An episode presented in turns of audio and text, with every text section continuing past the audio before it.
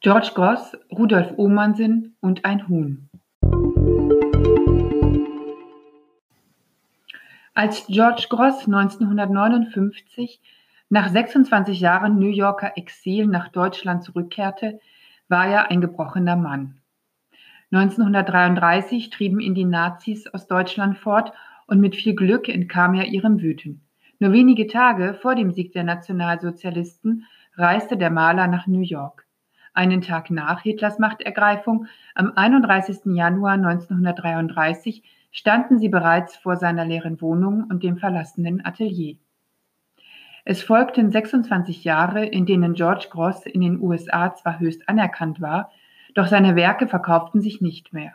Er musste weiterhin die verhasste Lehrtätigkeit ausüben, seine Frau Eva verdiente als Putzmacherin dazu. Sie war es, die 1950 begann, im Nachkriegsdeutschland ein Wiedergutmachungsverfahren einzuleiten.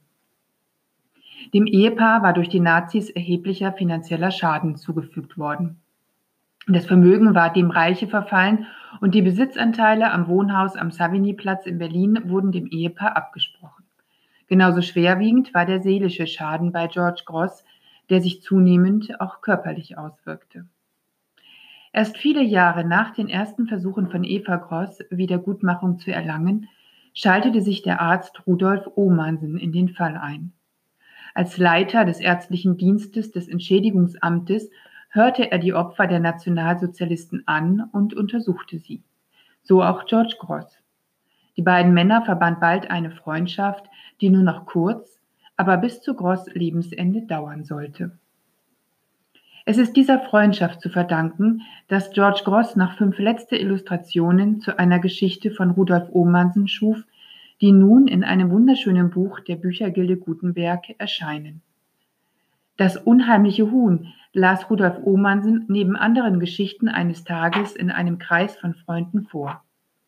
George Gross war von dieser Geschichte um einen an seinem Verstand zweifelnden Professor so inspiriert, dass er zur Tusche griff und wunderbar pointierte, fast bösartige Zeichnungen zur Geschichte anfertigte. Die Entscheidung des Verlags, diese Illustrationen zusammen mit dem Originalmanuskript in Schreibmaschinenschrift abzudrucken, erhöhen den Zauber der Bilder wie auch des Textes. Fast ist es, als hätte man selbst die Seiten gefunden und blättert sie nun ehrfürchtig durch. Die dem Bändchen den Namen gebende Geschichte Das unheimliche Huhn ist der längste von sechs weiteren unheimlichen Texten, von denen man sich gut vorstellen kann, wie sie abends am Kamin zum gepflegten Grusel vorgelesen werden. Dieser Rudolf Ohmansen hat Erstaunliches geschrieben. Ob man auf die kurzen Geschichten ohne George Gross je aufmerksam geworden wäre? Der Schriftsteller und Satiriker Walter Mehring sprach Rudolf Ohmansen 1964 sein Lob aus. Ihre gallische Metamorphose-Satire mit den letzten Großgrafiken bilden ein exquisites Ganzes. Dem ist nichts mehr hinzuzufügen. Den letzten Schliff verpasste der Verlag dem exquisiten Ganzen wertvoll gestaltet in glänzendes Leinen und hilfreich umrahmt von einem Essay aus der Feder von Ralf Jentsch und einem Nachwort von Jürg Judin und Pai Matthias Carstens sowie zahlreichen Fotos ist der schmale Band eine Preziose von besonderem Lesegenuss und ein Augenschmaus.